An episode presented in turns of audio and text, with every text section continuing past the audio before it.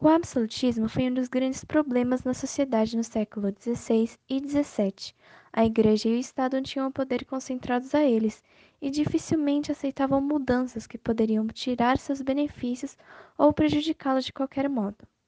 Porém, em 1781, aconteceu uma crise no absolutismo e o início do iluminismo. Kant foi um filósofo que impulsionou isso, pois ele tinha uma ideia diferente da população criticando os princípios e os poderes constituídos pela monarquia. A burguesia foi outra peça que possibilitou isso, pois ela queria influência política e, em troca, ela bancava o Estado. Porém, o Estado não estava colaborando com a burguesia, e assim ela parou de ajudá-los e decidiu colaborar com os filósofos da época, que poderiam, de certo modo, abrir os olhos das pessoas para este governo autoritário. O século de luz trouxe maior compreendimento de todos sobre os abusos que estavam sofrendo. Ele começou a incentivar o conhecimento humano e o questionamento sobre o regime absolutista. Locke, Voltaire e Montesquieu foram aqueles que lançaram as bases dos regimes políticos, que ficaram conhecidos como liberais depois de algum tempo. Eles montaram o governo com liberdade de expressão e a divisão do poder da Constituição em três partes, sendo o legislativo, o judiciário e o executivo.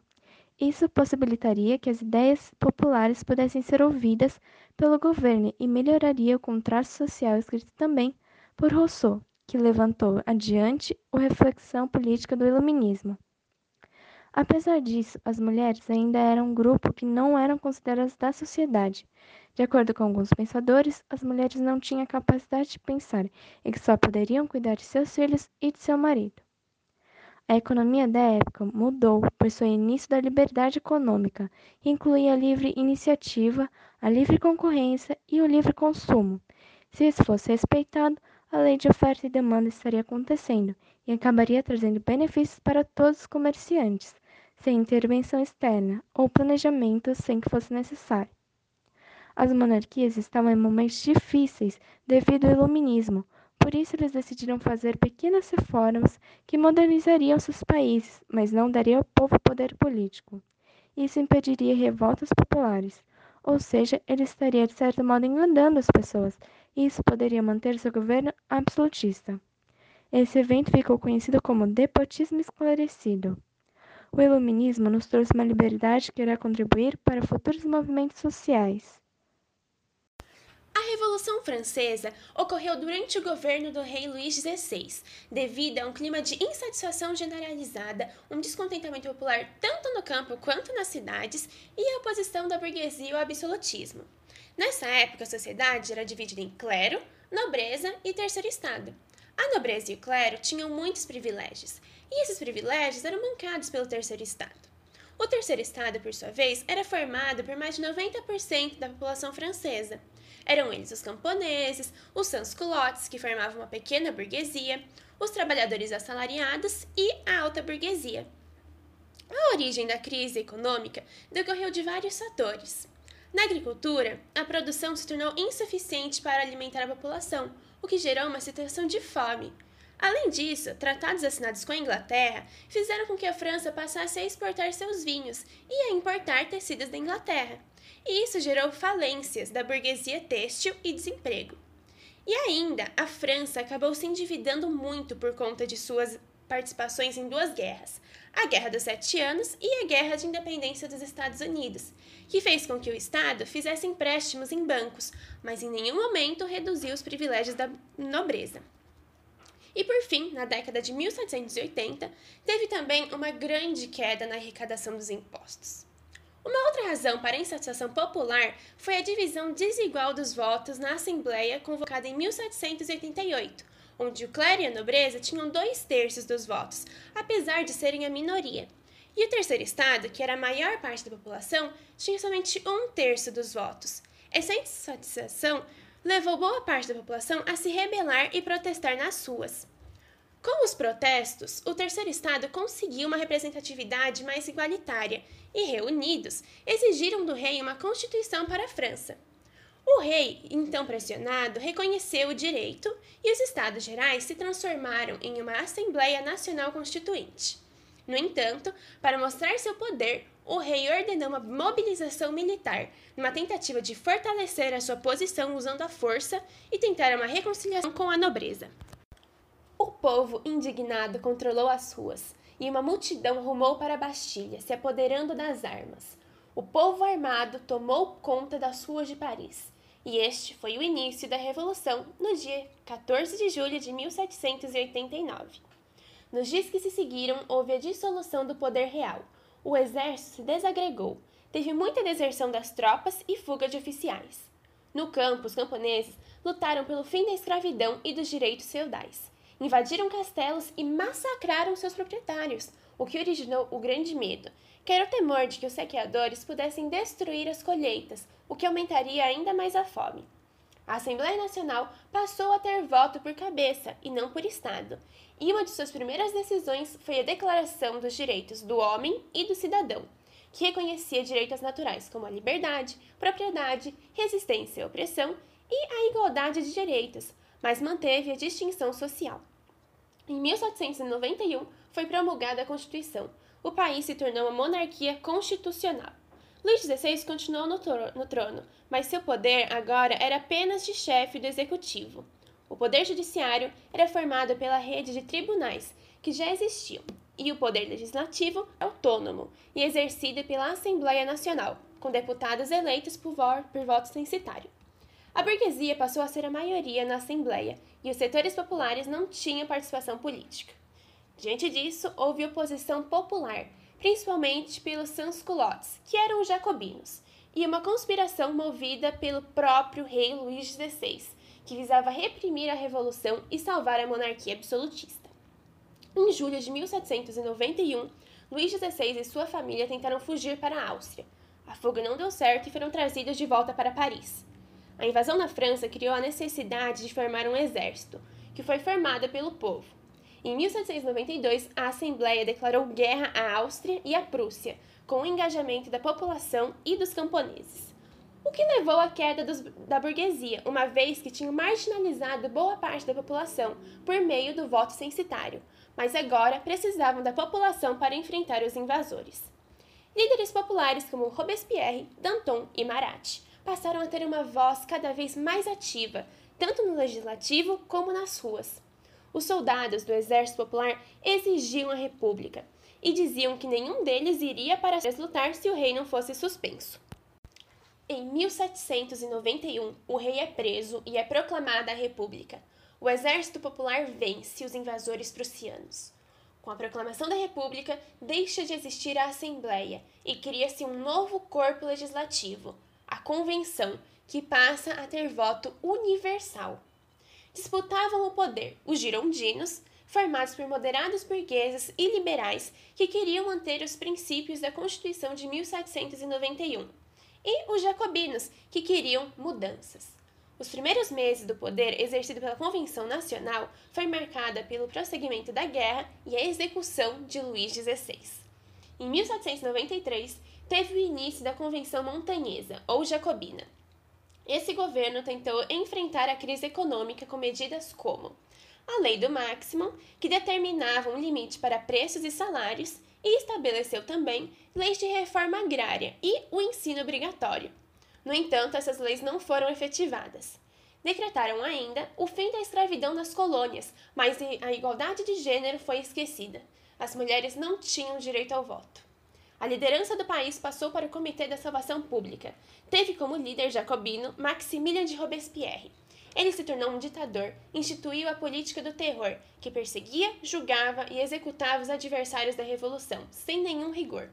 Em cerca de dois anos, 45 mil pessoas foram executadas, a maioria nas guilhotinas, e mais de 50% das mortes eram de setores populares. Até mesmo o líder jacobino Danton foi julgado e executado.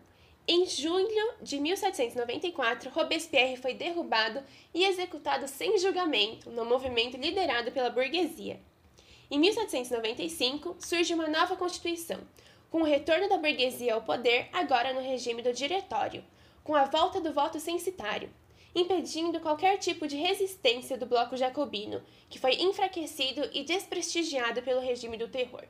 A crise econômica continuava, havia instabilidade política existiu uma sucessão de golpes fracassados.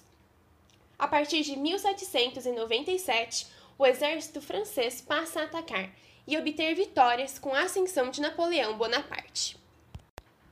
Napoleão é nomeado comandante do exército. Ele tinha muito prestígio em todos os grupos sociais. A burguesia passa a ver Napoleão como uma solução. Um governo militar com tanto prestígio poderia acabar com a instabilidade política. Uma aliança entre a burguesia e o exército levou ao golpe 18 Brumário, representando o fim do processo revolucionário francês. A burguesia francesa entrega o poder para um general, e nos 16 anos que se seguem, Napoleão exerce um governo centralizado e autoritário, voltado para os interesses da burguesia. O período napoleônico, que durou em torno de 16 anos, representou um momento de consolidação da ordem liberal burguesa, instalada em grande parte da Europa por meio da expansão militar gerada por Napoleão, e marcou por um caráter ditatorial, restringindo algumas liberdades civis. Napoleão assumiu o poder por meio de um golpe e preservou inicialmente o modo de república, impondo a Constituição de 1799. Mais tarde, este acabou com a república e se proclamou como imperador. Um dos primeiros objetivos de Napoleão foi o cancelamento da oposição de direita. Em 1801, criou uma concordata com o Papa, submetendo o clero francês ao Estado, nomeando bispos e remunerando os clérigos. No mesmo ano, foi decretada a anistia, permitindo à nobreza emigrada retornar à França e restringindo aos nobres emigrados que participaram da Contra-Revolução. Em relação à burguesia, Napoleão tinha interesse não só da política como também na expansão econômica. Os resultados da política externa foi a conquista de territórios, investimento em infraestrutura que acabaram melhorando a circulação de mercadorias com canais de navegação e criaram um banco estatal. Tudo isso permitiu o processo de industrialização da França. Em 1804, Napoleão criou o Código Civil Napoleônico, visando a igualdade jurídica e a propriedade restringindo organizações em sindicatos ou greves. Este também iniciou a construção de escolas públicas e liceus e a distribuição de terras. O período napoleônico foi caracterizado por diversas guerras constantes. As coalizões tinham aliança com a Inglaterra e lutavam contra a França, tentando enfraquecer de certa forma o ideal revolucionário que estava de certa forma se alastrando. Lutavam contra a França para permanecer no poder. As sucessivas vitórias de Napoleão resultaram na expansão francesa, subordinação dos países vizinhos, além da criação de um exército de mais de 500 mil homens, convocados pelo Diretório a fim de fazer mais guerra. Em primeiro momento, as vitórias de Napoleão foram vistas como algo bom, porém, a sucessiva subordinação econômica fez com que Napoleão fosse visto como um tirano. Em 1805, a França fracassou uma tentativa de dominar os mares com a vitória inglesa na Batalha Naval de Trafalgar. Diante dessa situação, Napoleão determinou um bloqueio continental, que proibia o comércio com a Inglaterra para todos os países. Portugal rejeitou o bloqueio, já que tinha forte dependência com a Inglaterra. França, logo depois, invade a Espanha e ocupa o país. Na Rússia, a adesão para o bloqueio foi desastrosa, já que em 1812 Czar Alexandre anunciou a saída do bloqueio, que não era benéfico para a Rússia, acabando em uma intervenção francesa. Para acabar com a campanha russa, Napoleão organizou o maior exército e tomou a cidade de Moscou. Mais tarde, Napoleão abandonou a cidade e, com a aproximação do intenso inverno russo, o abastecimento do exército e soldados estava mais difícil e houve o desgaste, abandono de canhões e, com isso, houve um contra-ataque russo, fazendo com que Napoleão deixasse o poder e além de muitos mortos. Na França, a monarquia entrou em vigor com o início do governo de Luís XVIII Bourbon. Com isso, vitoriosos desejavam a criação de um congresso em Viena. A retirada das tropas foi um sinal de que a crise terminara, e mais tarde, Napoleão foge da ilha de Elba, na qual estava preso, retorna à França e inicia o período dos 100 dias, em que Napoleão organizou um exército e tentou reconquistar o Império perdido. Em junho de 1815 ocorreu a Batalha de Waterloo, onde houve a derrota definitiva de Napoleão, mais uma vez preso e morto em 1821. A derrota de Napoleão foi algo ruim para a burguesia, já que dependiam das vitórias para a concentração de poder em suas mãos. Com isso, a burguesia torna-se impotente. Sob o Congresso de Viena, as principais potências europeias queriam construir a Europa, refazendo o mapa do continente e restaurando o absolutismo. Para atingir esses objetivos, foram estabelecidos dois princípios: a legitimidade e equilíbrio, na qual nenhuma nação poderia ser mais forte que a outra. Muitos países entravam no Congresso de Viena. Para a Rússia, o seu prestígio pela derrota de Napoleão teve seu lugar no Congresso definitivo, e a partir de uma proposta feita por Czar Alexandre em 1815, foi criada a Santa Aliança, um acordo entre Rússia, Prússia e Áustria, visando atuar juntos em movimentos revolucionários. Mais tarde, a Inglaterra se juntou à aliança conhecida como Quádrupla, e depois a França, visando a Quíntupla Aliança, que foi dissolvida em 1822 por conta das rivalidades. O Congresso de Viena representou uma crise na ordem liberal. A crise foi curta e por toda a Europa, a nobreza, o clero estavam enfraquecidos. Desenvolvimento capitalista aumentou, sobretudo na França, e as monarquias também estavam enfraquecidas. Aproximadamente em 1830, uma onda revolucionária abalou a Europa e promoveu o fim do Congresso de Viena e a restauração de alguns regimes liberais em 1848.